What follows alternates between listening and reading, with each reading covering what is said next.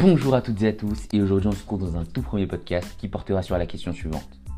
Quel est l'impact des conditions de fusion partielle de la péridotite mantélique sur la surface du globe? Tout d'abord, nous allons procéder à l'explication des différents termes présents dans la question. Dans un premier temps, je vais vous expliquer ce que c'est qu'une fusion partielle. Une fusion partielle est une fusion incomplète d'une roche, car généralement, les différents minéraux initiaux ne fondent pas dans la même proportion. Le magma obtenu a alors une composition différente à celle de la roche initiale. De plus, la température de la roche est telle que le solidus de la roche est dépassé, alors que son liquidus n'est pas atteint. Et dans un second temps, je vais vous expliquer ce que c'est que la péridotite. La péridotite est une roche magmatique qui constitue la majeure partie du manteau supérieur. On pourra aussi ajouter qu'il existe deux types de péridotite, la péridotite sèche et hydratée.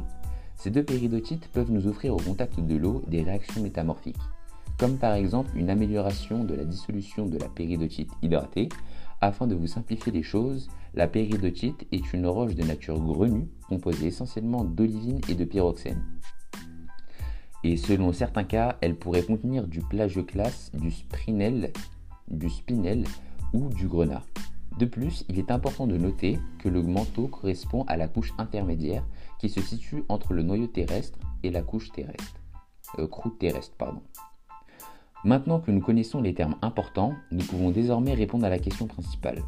Par conséquent, nous pouvons alors affirmer deux points.